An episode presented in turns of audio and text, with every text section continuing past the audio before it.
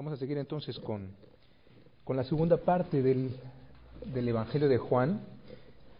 Ahí vamos a hacer solamente un poquito el, el, recordatorio de lo que vimos hace 15 días, porque fue hace 15 días la última vez. Eh, bueno, el libro de los signos es como se le conoce, es un término técnico que los estudiosos de, de la Biblia le han puesto al analizar los evangelios. En el de Juan se constata esas dos eh, partes. La primera parte, los primeros 11 capítulos, libro de los signos, porque se, uno se da cuenta que Juan no habla como tal de milagros. Más bien habla de signos prodigiosos o de signos milagrosos, a veces las traducciones así traen, pero finalmente, finalmente es, el, es el nombre de signos que él da a los milagros que hace Jesús y enumeramos esos eh, siete milagros o signos en el Evangelio de Juan, desde Cana hasta Betania con la resurrección de Lázaro. Y también fuimos viendo cómo el, hay un crescendo de la fe, una de las características o dimensiones esenciales de Juan es la fe, con lo que ella implica, la vida, la vida nueva, y cómo lo va marcando a través del Evangelio. Entonces vimos cómo eso, ese creciendo de la fe a partir del capítulo 2 eh, hace un milagro y los discípulos creen en él, después eh, va creciendo esta fe a través de los, de los diferentes personajes que van apareciendo, tanto la muchedumbre como los discípulos mismos, como fariseos, eh, hasta llegar al capítulo 6, en donde comienza un decreciendo, vemos también, vimos también esa, esa idea eh, tanto de la fe como de la vida. Son dos palabras que van a través de los primeros seis capítulos apareciendo muchísimo en el Evangelio de Juan. Si van subrayando ustedes esa palabra cuando aparece fe o creyeron en él y la palabra vida, se van a encontrar muchísimos, eh, muchísimas veces estas dos palabras. Entonces parecería ser que los primeros seis capítulos de Juan es justamente, todo es, una es un creciendo en la fe. Se va, se va creyendo y se va profundizando en esa fe. Al mismo tiempo hay una fe que no es la que Jesús quiere, es una fe que es superficial, es una fe que se queda en el signo y no en lo significado. Pero para quienes van creyendo, se va manifestando esta vida nueva. Por eso fe y vida son dos dimensiones inseparables en, en esos primeros capítulos o en el Evangelio de Juan. Pero en esos primeros seis capítulos ese creciendo lo fuimos viendo, y a partir del capítulo, la segunda mitad del capítulo 6 hasta el capítulo 11, aparece los elementos contrarios. Al final del capítulo 6, con ese milagro de la multiplicación de los panes, cuando Jesús comienza este discurso del pan de vida, el que no coma mi carne, no beba mi sangre. La tercera mención será ya no comer y beber, sino el que no mastique mi carne, dirá el griego. Y no beba mi sangre no puede tener vida en mí. Ahí muchos de los que lo seguían, muchos de sus discípulos que habían creído en él, comienzan a irse, es decir, le dan la espalda. Su fe finalmente comienza a decrecer, porque tampoco era una fe que el Señor quería o ya nos dieron ese paso siguiente, porque la fe tiene que ir en un constante crecimiento, que es lo que nos viene marcando el Evangelio y después pues toda la espiritualidad cristiana, una fe que avanza. Entonces comenzamos a ver ese decreciendo a partir del segundo, de la segunda parte del capítulo 6 con el elemento contrario también a la vida. Entonces aparece la palabra muerte de una manera o de otra y de manera muy marcada. Entonces también lo fuimos viendo como va apareciendo este, estas dos dimensiones contrarias a las de la primera parte. Fe y vida, entonces, falta de fe o incredulidad y la palabra muerte. Solamente aquí les paso lo que ya vimos, las filminas de la semana pasada, hasta llegar al capítulo 11, en donde finalmente ya es la muerte de Lázaro, y no solamente cualquier muerte, sino la muerte de un amigo. Claro, a través de la muerte física, significar esta muerte del pecado, pero también la, la idea central de Juan de que en Cristo está la vida, que la muerte con Él la muerte del pecado, así como lo dirá Pablo más tarde, ya fue vencida definitivamente por Cristo. O sea, que la, que la vida no puede ser destruida por la muerte o la luz, que es otra de las los términos que les di la semana pasada, bueno, la última vez, que son eh, casi análogos, fe, vida, luz. Son términos joánicos por excelencia. ¿Qué dice Juan en el prólogo? La luz vino a las tinieblas y las tinieblas no la vencieron. Aquí ya en esta primera parte y al final podemos ver esto, que llegamos en este decreciendo de la fe y en esta dimensión de la muerte, llegamos a la muerte de Lázaro, un amigo de Jesús, y que Jesús mismo lo deja finalmente morir, porque pudo haber venido antes, cuando él estaba todavía enfermo, grave pero enfermo, vivo. Y Jesús no, Jesús vemos claramente en el relato de Juan, él dejó pasar dos días, sabiendo que iba a morir.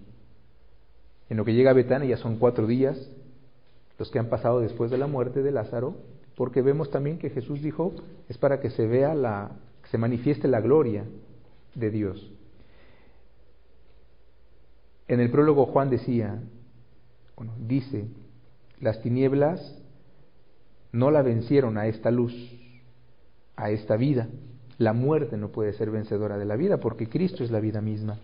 Entonces aquí ya Juan nos está dando todo un, un preludio de lo que será la glorificación de Cristo, lo que realizará con la glorificación. Aquí es una resurrección física todavía. Pero ya para significar esta resurrección que el Señor hará con el alma muerta por el pecado y que eso lo logrará con su glorificación en la cruz. Y es así que entramos en la segunda parte del Evangelio de Juan, a partir del capítulo 12 hasta el 20, que es, y se le conoce como el libro de la gloria o de la hora, porque también ahí ya evidentemente dejan de aparecer los signos, ya no habrá más signo, a menos la palabra, aunque sí tendremos la Eucaristía, que será como el signo por excelencia, aunque Juan ya no lo mencionará como tal, sino que comienza a aparecer también esa, estas dos palabras, sobre todo la gloria, la doxa. También les decía que Juan no no menciona como tal, no se refiere a la pasión de Cristo como la pasión de Cristo. Se refiere como la glorificación de Jesús. Jesús no padece en Juan. Jesús, para la cruz no es una pasión, sino una glorificación del Padre y de Él mismo. O el libro de la hora, porque recordemos en Caná de Galilea, el primer milagro, cuando la Virgen le dice a Jesús que ya no tienen vino. Jesús le responde, mujer, ¿por qué te metes en mis asuntos? Aún no ha llegado mi hora. Juan también, a través de, esta manera de, de hablar, de decir en Jesús, está hablando de esa hora que va a llegar un día, que es la hora de la glorificación. Entonces también por eso se llama libro de la hora, esta segunda parte de, del libro. La gloria, es decir, la cruz, es la hora estipulada por el Padre para que se cumpla, para que se realice toda la escritura, todas las profecías, para que la salvación se realice. Así por eso, en el capítulo 13, al comenzar, entramos en la última cena, en el relato de la última cena según San Juan, eh, así comienza, antes de la fiesta de la Pascua, sabiendo Jesús que había llegado la hora de salir de este mundo para ir al Padre, etc. Y comienza el relato entonces de la última cena, con el lavatorio de los pies, la última hora. Había llegado la hora ya de Jesús y por eso entonces comienza pues el, esta preparación, comenzando con los discípulos.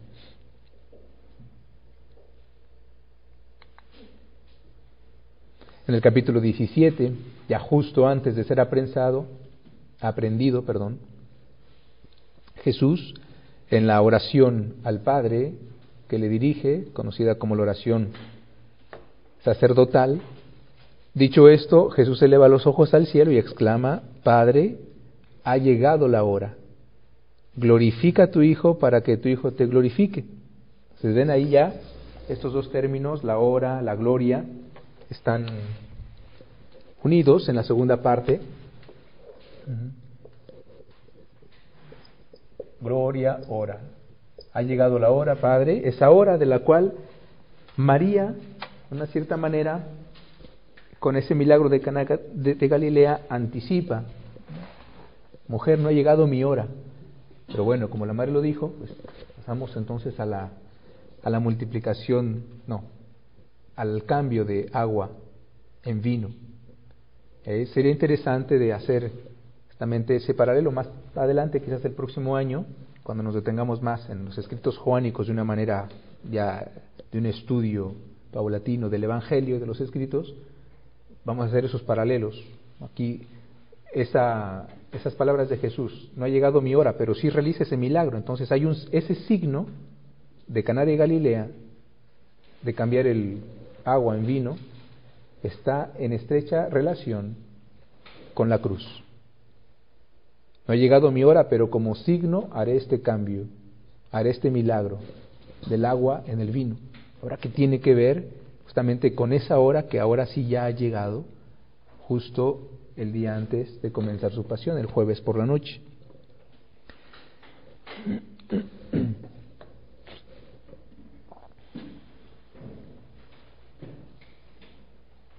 San Juan, en su en la estructura de su evangelio, em, Juan es un teólogo. Juan, a diferencia de los otros evangelistas, bueno, todos están inspirados, evidentemente, pero también esa, e, e, esa, esa capacidad intelectual, Santo Tomás de Aquino dice una de las tres características de Juan eh, por el que Jesús lo amaba más, dice él, su juventud, la pureza de su corazón y la perspicacidad de su inteligencia. A Juan toda la inteligencia que él tenía, dice Santo Tomás de Aquino, la ponía al servicio de la fe. Entonces él reflexionaba, él estudiaba, reflexionaba los textos sagrados y trataba de ver ese cumplimiento y lo que también en ese momento para el cristiano significaba. Y finalmente que la escritura toda se cumple en Cristo y que el Antiguo Testamento no es abolido, como Jesús lo dijo un día en Mateo. Yo no vine a abolir la ley y los profetas, el Antiguo Testamento, sino a darle pleno cumplimiento. Juan entonces reflexiona y ve toda la escritura también, ve su realización y trata de ver, eh, eso es el, el trabajo del teólogo, de la correspondencia no solamente de las escrituras con la vida actual, sino con la vida del creyente. ¿Qué tiene que ver esto conmigo hoy? El Antiguo Testamento, el Nuevo Testamento. Así como comenzó el, el prólogo, que es todo un estudio que tendríamos que hacer y que algún día lo haremos si Dios quiere, el estudio del prólogo de Juan, vemos cómo el Antiguo Testamento está ahí, es decir, Juan de una manera sintética está hablando y hace referencia constante al Génesis, o al menos así comienza. Así como comienza el Génesis, así va a comenzar el su prólogo, con las mismas palabras exactamente, en el principio. Aquí vemos que hay dos semanas, la semana eh, Dos semanas simbólicas, evidentemente, en el Evangelio de Juan. Así como la creación o la Biblia comienza con una semana, la semana de la creación, en el primer capítulo del Génesis. Juan, teniendo presente entonces esta manera como la revelación se ha dado, y la Biblia se introduce con una primera semana, ¿cierto? La creación en siete días. Así también entonces él, para él, la semana, el tiempo, se va a servir de, estas analogías para tratar de em, dar a conocer el misterio del Verbo, el misterio de Dios, el misterio de la salvación.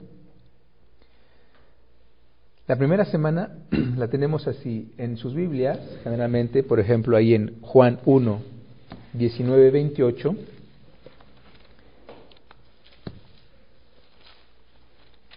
Van a tener ese estribillo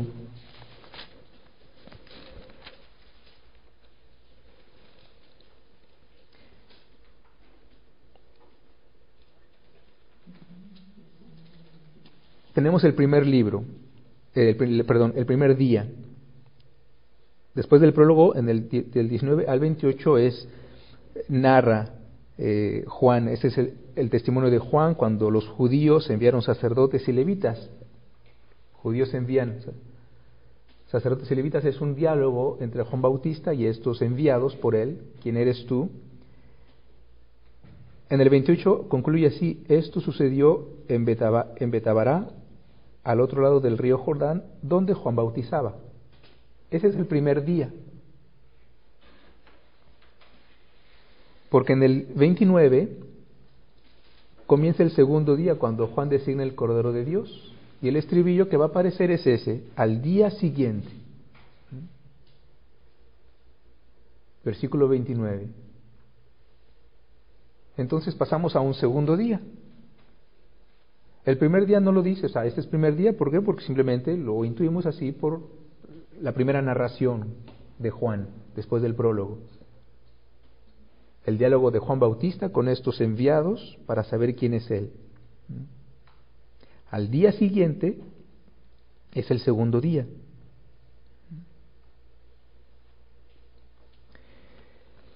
Si nos vamos al 1.35, el mismo estribillo.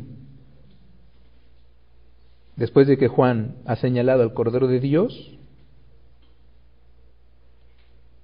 al día siguiente,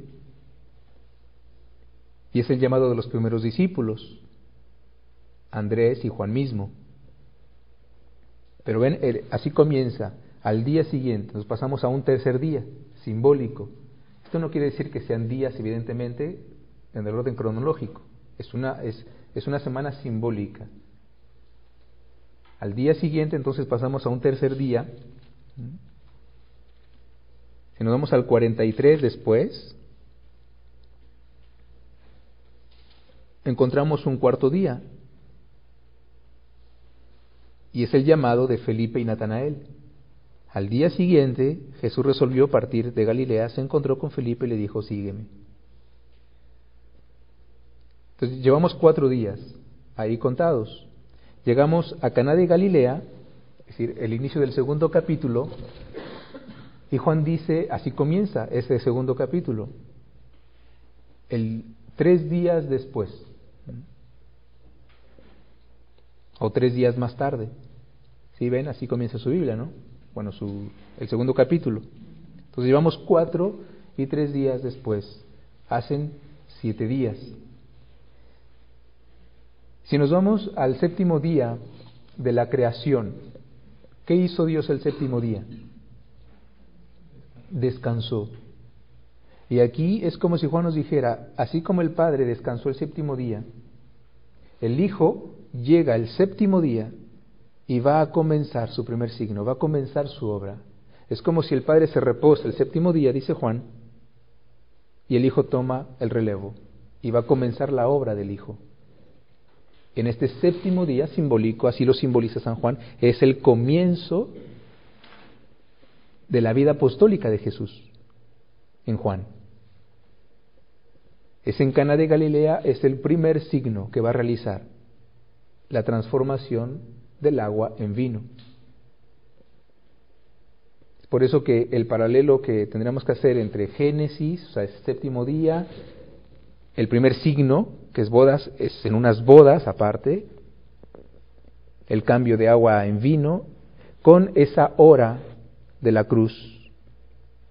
Aquí Jesús va a decir, no es mi hora, pero la hora va a llegar y esa hora a la que se refería era su sacrificio en la cruz o la glorificación en la cruz. Entonces nos vemos así como simbólicamente eh, esta primera semana en vínculo con la primera semana del Génesis, que también algún día lo haremos, ir viendo eh, qué hizo, si hay una, si podemos hacer una relación o ver una, una significación particular entre el primer día de la creación del Génesis como con el primer día de la primera semana de Juan. Y es el segundo día, tercero, cuarto, etcétera. Pero aquí yo simplemente hago este, el séptimo, el descanso de Dios en, en el Génesis y el inicio de la obra, del trabajo del Hijo de la redención. Así como en el Génesis, esta primera semana, se nos narra la semana de la creación, aquí con Juan terminamos una semana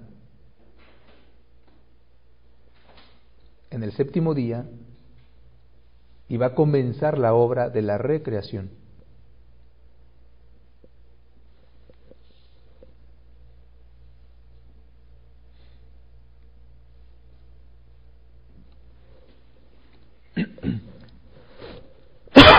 hay una última semana, o sea, hay dos semanas simbólicas en Juan. La segunda va a ser en el capítulo 12,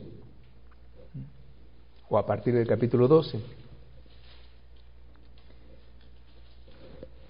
Igual, si nos vamos al, libro, al, al, capítulo 12, Juan así lo va a comenzar, seis días antes de la Pascua. Juan es eh, muy sensible o se sirve mucho de esta analogía del tiempo, la hora, así como desde el inicio al día siguiente, o sea, él va contando, es muy... Em, trata de marcar el tiempo, aunque no sea un tiempo cronológico, sino un tiempo simbólico. Seis días entonces antes de la Pascua, es la unción de Betania. Estamos en el capítulo 12, versículo 1. En el 12, 12, volvemos al mismo estribillo. Al día siguiente, el primer día, Betania, la unción. Al día siguiente, muchos de los que habían llegado para la fiesta se enteraron de que Jesús venía a Jerusalén, etc. Entonces, al día siguiente, pasamos a un segundo día.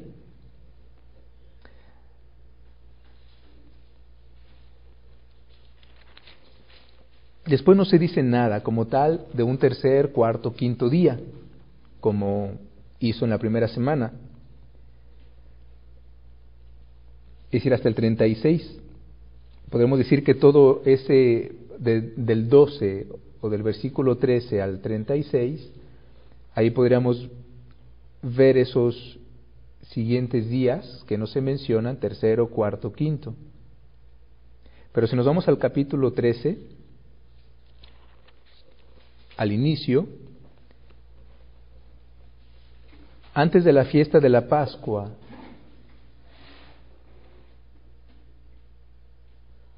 es el sexto día, es la última cena. Seis días antes de la Pascua comenzamos en Betania, antes de la fiesta de la Pascua y comenzamos la última cena. Estamos en el jueves, en la noche,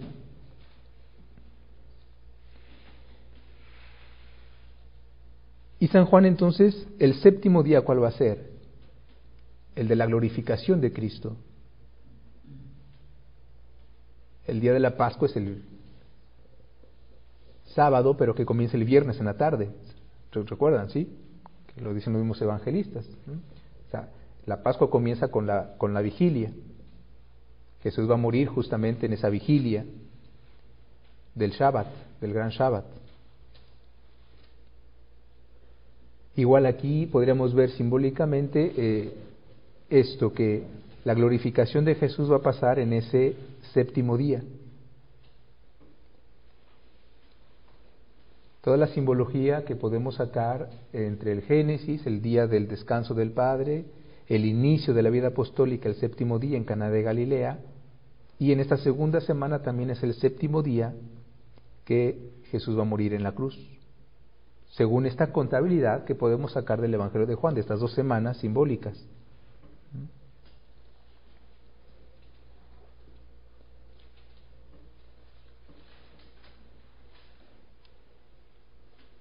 Entonces, la salvación como tal se cumplirá el primer día,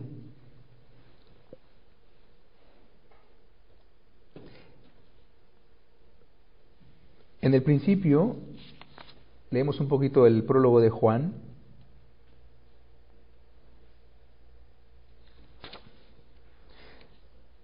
Si, se hace la contabilidad, el, conteo de Crescendo, Jesús va a cumplir esta salvación el primer día. Como el primer día de la creación en el que las tinieblas son separadas de la luz. ¿Qué fue el primer día en la creación del Génesis? Es la separación de la luz de las tinieblas. Y así el, en el prólogo Juan también va a comenzar con esa separación. En el principio era la palabra, la palabra estaba ante Dios, la palabra era Dios, ella estaba ante Dios en el principio. Por ella se hizo todo y nada llegó a ser sin ella. Lo que fue hecho tiene vida en ella y para los hombres la vida era la luz. La luz brilla en las tinieblas y las tinieblas no la, no la vencieron, no la recibieron. Vino un hombre enviado por Dios, etc. La luz, la luz que vence a las tinieblas. Aquí llega el día de la glorificación, la hora de la glorificación, en ese primer día. Aquí si nos vamos del, ya no el séptimo, sino como lo tomamos como el primer día, o sea, si lo invertimos el orden y ponemos ese séptimo día como el primero, lo vinculamos al Génesis, el primer día de la creación, separación de la luz de las tinieblas, así también ese primer día Jesús va a venir a, romper definitivamente esas tinieblas que son el pecado mortal, que son el pecado original, el pecado de origen de Adán y Eva.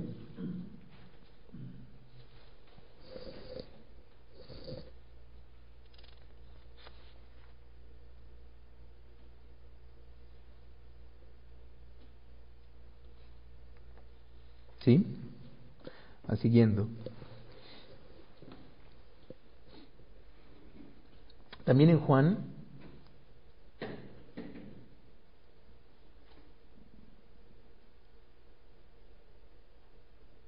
en ese ministerio de la vida de Jesús nos da tres Pascuas. Por esto, por este indicio sabemos que fueron tres años, tradicionalmente conocemos como tres años de vida apostólica de Jesús. En Juan aparecen, y aquí es muy probable, y de hecho así se, así se concibe, que aquí sí hablamos de tres años cronológicos, tres Pascuas. La primera Pascua que Juan nos señala es el primer año, es el en el capítulo 2 al inicio, cuando echa del templo a los vendedores.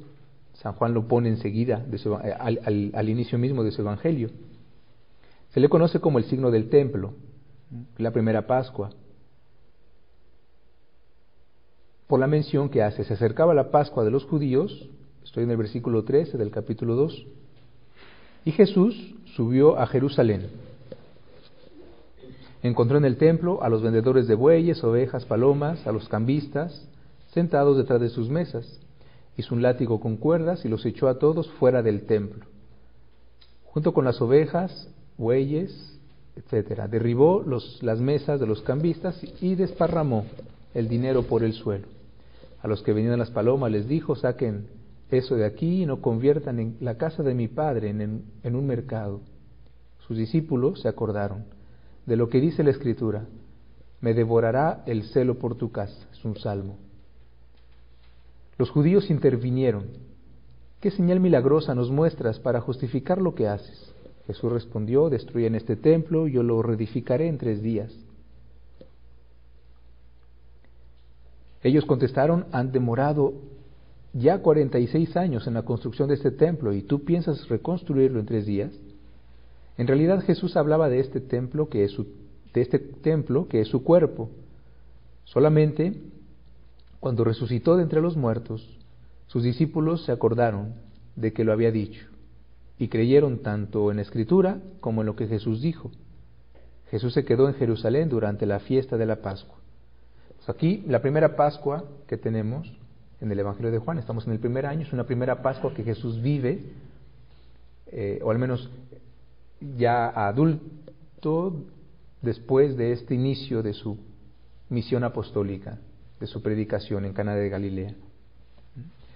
La segunda Pascua la tenemos en el capítulo 6 y se le conoce como el signo del pan o de pan. Estamos en el capítulo 6 y aquí vemos que estamos en otra Pascua diferente. Después Jesús pasó a la otra orilla del lago de Galilea, cerca de Tiberiades, le seguían un enorme gentío a causa de las señales milagrosas que le veían hacer en los enfermos. Jesús subió al monte y se sentó allí con sus discípulos. Se acercaba la Pascua. Entonces estamos en otro año diferente. Un año más, porque hay una segunda Pascua, que es la fiesta de los judíos.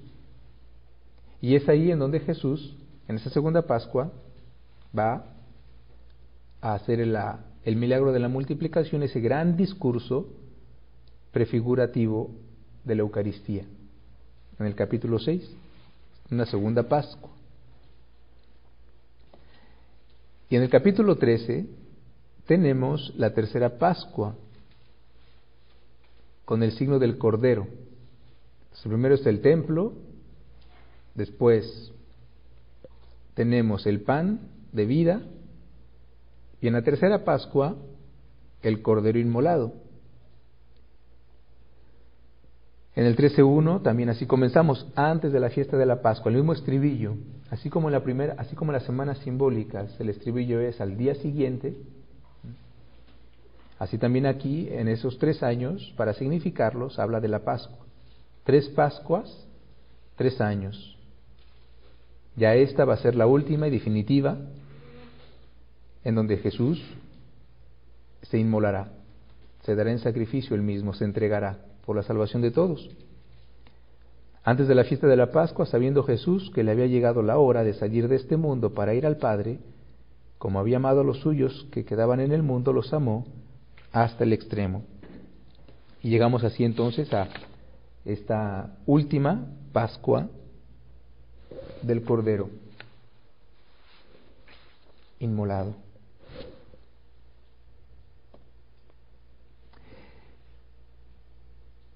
Se me hace que voy a acabar antes el... porque se me acabaron las...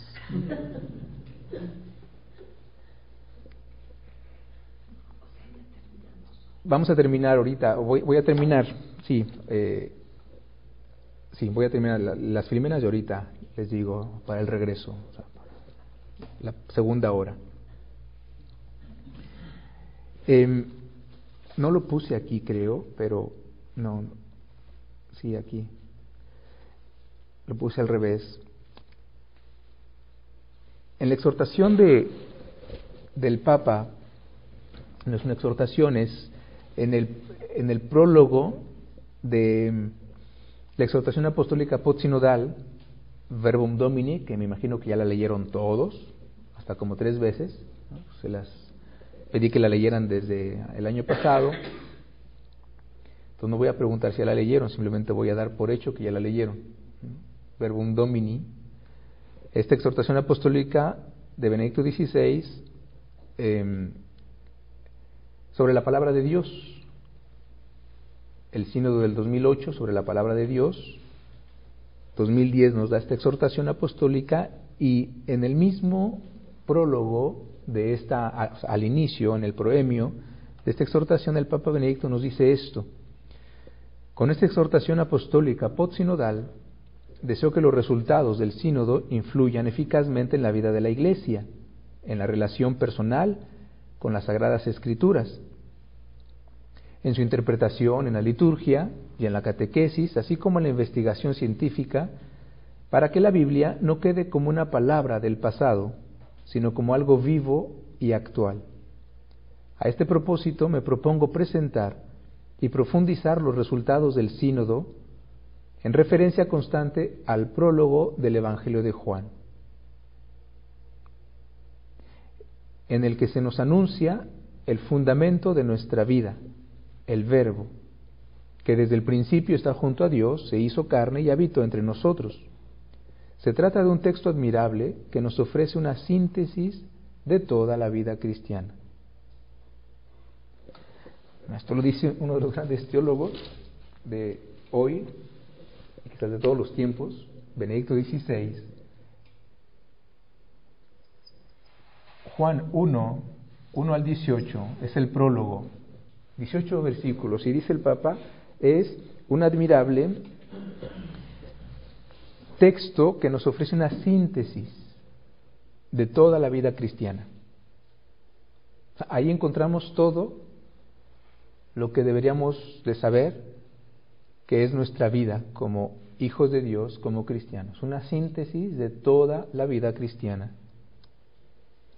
En 18 versículos. O sea que todos los libros que se pueden escribir con esos 18 versículos, para ir desglosando lo que debe de ser o lo que debería de ser o a lo que tendemos en nuestra vida cristiana. Juan, a quien la tradición señala como el discípulo al que Jesús amaba, sacó de su experiencia personal de encuentro y seguimiento de Cristo una certeza, interior. Jesús es la sabiduría de Dios encarnada. Su palabra eterna se ha hecho hombre mortal. Estamos en el Adviento, estamos preparándonos para la encarnación, es decir, para la venida del Hijo de Dios en la carne, el nacimiento de Jesús.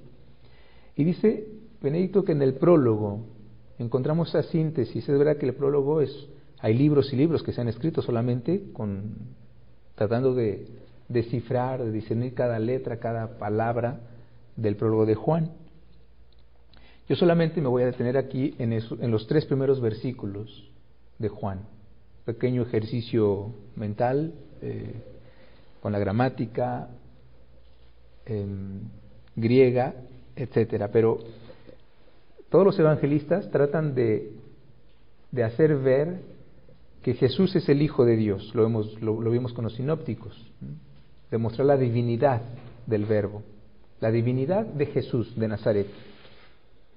Juan también, nada más que lo hace de una manera sublime, como ningún otro evangelista. Y en tres versículos lo hace ver. En nuestras traducciones vernáculas es difícil verlo, eh, la riqueza del griego con el cual Juan escribe el Evangelio. Se los pongo ahí en paralelo, los tres versículos primeros con el griego. El griego dice esto, en arqué enólogos, Caiologos en proston theon, caiceos en ólogos. Es como se lee el griego, o sea, como escuchamos el griego en esos primeros tres versículos, en arqué, en el logos. En el principio era el logos, el verbo, la palabra, con una mayúscula. Cayó logos en proston theon y el verbo estaba ton theon ante Dios ante Dios, y eso aquí lo puse, vamos a quitar eso para no, ante Dios. Es decir, está Dios y está el verbo, o este logos, es decir, distinto a Dios. Ante Dios, distinto de Dios. ¿Sí? No es lo mismo no son lo mismo, Dios y el verbo. Él estaba ante Dios. Pero llegamos al versículo 3 y Juan dice, caiceos enólogos. Pero el verbo era Dios. Leemos nuestras traducciones vernáculos y decimos, bueno, el principio era el verbo, el verbo estaba ante Dios, el verbo era Dios. Bueno, pero ¿cómo? Si son distintos, y como que era Dios también. En el griego vemos theon, theos, ton, kai. Cuando en el griego se pone el artículo, aquí no hay artículo, sino una conjunción. Y tendríamos que leerlo así si lo tradujéramos literalmente, o en el sentido del artículo y de las declinaciones del griego. En el principio era el verbo y el verbo estaba ante el Padre porque el Dios, Tonceon, se refiere al principio. Y es Dios. El principio siempre es Dios y Dios es el Padre. ¿Sí? Y el verbo era de naturaleza divina. Así tenemos que, leer el caiceos. Es decir, el verbo era de naturaleza divina como el Padre. Y por lo tanto también Él es Dios. Hay, una, hay toda una teología aquí trinitaria de Juan.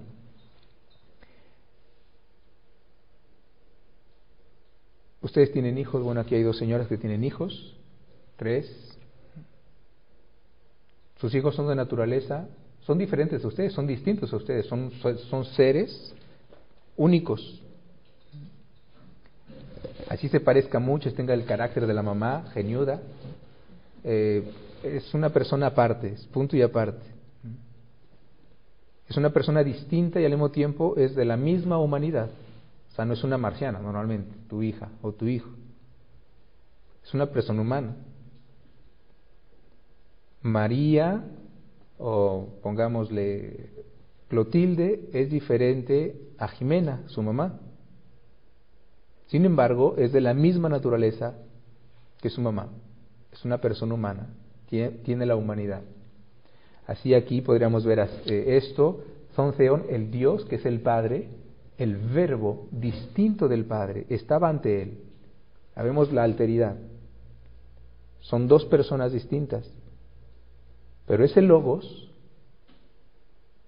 es de la misma naturaleza del Padre.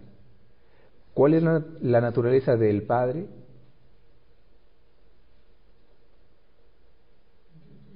Él es Dios. Él es el Dios. No solamente es un Dios para evitar los errores de la mitología y de las creencias de los politeístas, no, que de hecho los griegos también, aunque eran politeístas, creían en el Dios. El Dios era, era Zeus, era el Dios por excelencia. O sea, Zeus era el machín. Había muchos otros dioses, pero Zeus era el number one. Era el Dios, aunque había otras divinidades. Aquí también, el Dios es el Padre, pero es el único Dios, distinto del Logos. Pero el Logos también es Dios porque es de la misma naturaleza del Padre. Entonces hay toda una perspectiva teológica trinitaria en tres versículos de Juan, en donde desde el inicio nos dice que ese verbo del cual él va a escribir, del cual él fue testigo, ¿Qué leemos en la primera carta de Juan? Al inicio,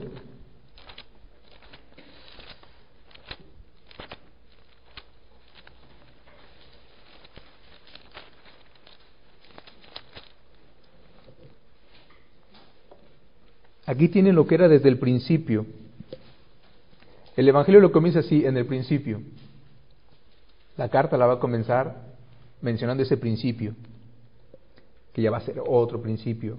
Pero aquí tienen lo que era desde el principio, lo que hemos oído, lo que hemos visto con nuestros ojos y palpado con nuestras manos, me refiero a la palabra que es vida.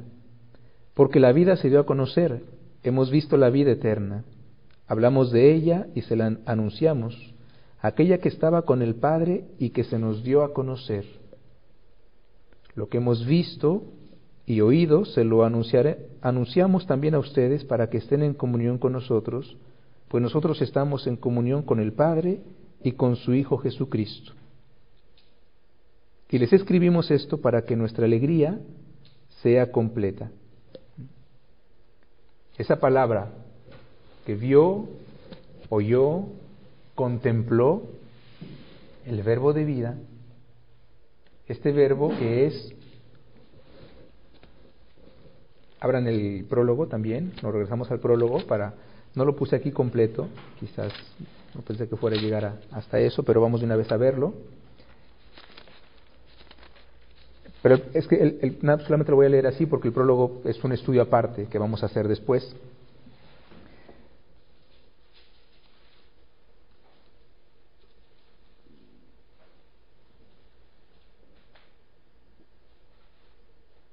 Leo todo el prólogo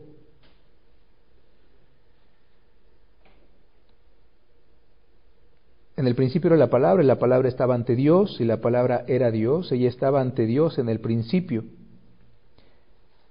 Principio, el Génesis, la creación, desde el principio, de, es decir, de toda eternidad, porque el Padre es el principio y el Padre es eterno, o sea, no tampoco es un principio temporal. por ella se hizo todo y nada llegó a ser sin ella.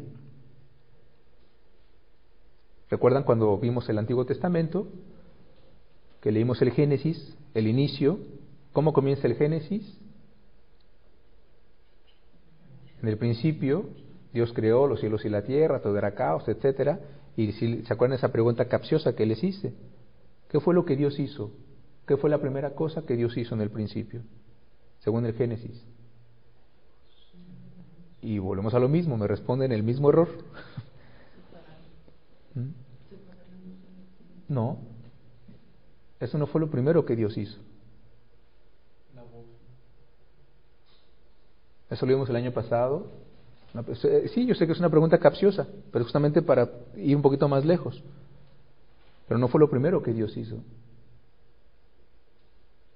Lo primero que Dios hizo, según dice el texto, Dios dijo. Eh, el hablar es un acto. Dios dijo, hágase la luz. Lo primero que Dios hizo en el principio, este principio que es el Padre Eterno, habló. ¿Y qué habló? Su verbo. Este verbo, dice Juan aquí, por ella se hizo todo, por esta palabra, por este verbo se hizo todo, o sea, la creación. Lo primero que Dios dijo en la Biblia es su verbo, inseparable, este verbo que estaba ante Él desde el principio. Otra, otra persona, son distintos pero de la misma naturaleza. Por Él, por esta palabra, por este verbo que Juan nos anuncia, todo fue creado. Y nada llegó a ser sin ella. Lo que fue hecho tenía vida en ella y para los hombres la vida era luz. La luz brilla en las tinieblas y las tinieblas no la impidieron. Aquí Juan hace como que cambia, cambia de, ya lo veremos más a detalle después, cambia de registro. En el versículo 6 vino un hombre enviado por Dios que se llamaba Juan. Vino para dar testimonio como testigo de la luz, para que todos creyeran por él. Aunque no fuera él la, luz, le tocaba dar testimonio de la luz. Ella era la luz verdadera, esa palabra. Esa palabra es la creadora, esa misma palabra es la luz. Lo primero que Dios hizo después de haber hablado es la luz, la separación. Creó la luz y separó la luz de las tinieblas, ¿cierto? En el libro del Génesis. Bien, Juan dice, ella, esta palabra era la luz verdadera donde esa luz física de la creación solamente un signo, un reflejo de la luz verdadera que es Él. Jesús lo dirá él mismo con sus palabras, yo soy la luz del mundo. Entonces Juan va desglosando este verbo que estaba ante Dios, al mismo tiempo era Dios, por esta palabra o este verbo todo fue creado. En esta en esta voz, en este, en este verbo, en esta palabra, todo lo que se hizo tiene vida, esta vida es la luz, ella es la luz verdadera, que ilumina a todo hombre y llega al mundo. Ya estaba en el mundo, este mundo que se hizo por ella y por él, este mundo que no lo recibió. Perdón, este mundo que se hizo por ella o por él por esta palabra o por este verbo, por este logos. Pues ya estaba en el mundo. Este mundo que no lo recibió, vino a su propia casa y los suyos no lo recibieron. Pero a todos los que lo recibieron les dio capacidad para ser hijos de Dios. Al creer en su nombre ha nacido, no de sangre alguna, ni por ley de la carne, ni por voluntad de hombre, sino que ha nacido de Dios. Y aquí llegamos así como que al clímax de este prólogo, el versículo 14. Y esta palabra esta palabra que está desde el principio con el Padre, esta palabra creadora, esta palabra que es la luz verdadera, esta se hizo carne. Se hizo carne como tú y yo, se hizo hombre, se hizo una persona humana. Esta palabra que es Dios, porque es de naturaleza divina. Todo esto se hizo hombre. Es lo que vamos a celebrar, lo que vamos a celebrar litúrgicamente en unas semanas.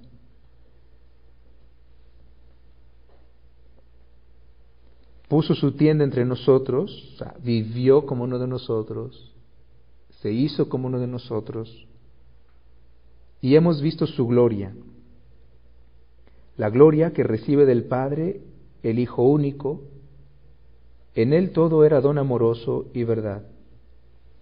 ¿Dónde vimos su gloria? Dice Juan, en la cruz.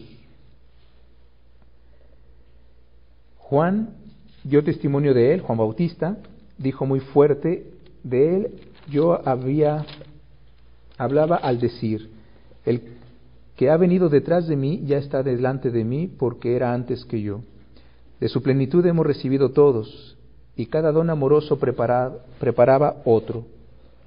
Por medio de Moisés hemos recibido la ley, pero la verdad y el don amoroso nos llegó por medio de Jesucristo. Bien. Otro desglosamiento de Juan. como que va desplegando así la tela. Este verbo que estaba ante Dios era Dios, es Dios. Por él se creó, es una palabra creadora. Esta luz que se creó desde el inicio, Él era la luz verdadera, Él es la luz verdadera. Este verbo se hizo carne. ¿Y quién es finalmente? Le da el nombre al final. Es Jesucristo.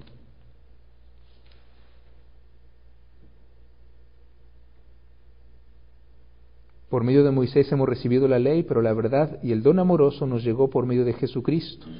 Nadie ha visto a Dios jamás, pero el Dios Hijo único, este, el Logos, el Logos que es igual al Padre por la divinidad. Él, Dios Hijo único, el que está en el seno del Padre, nos lo dio a conocer. Por eso Benedicto XVI dice que en este prólogo de Juan tenemos una síntesis de toda la vida cristiana. Lo haremos el año que entra, si Dios nos presta vida, tomando solamente el estudio del prólogo de Juan, poder ir desmenuzando cada una de estas, este prólogo, en su manera como lo escribió, en cada palabra, en el orden que Juan le puso, circular, lo veremos después, y la implicación que tiene entonces en nuestra vida. Toda nuestra vida cristiana está ahí, a lo que tendemos, lo que somos, lo que creemos. De este verbo que vamos a festejar en Navidad próximamente una vez más. Gloria al Padre, al Hijo y al Espíritu Santo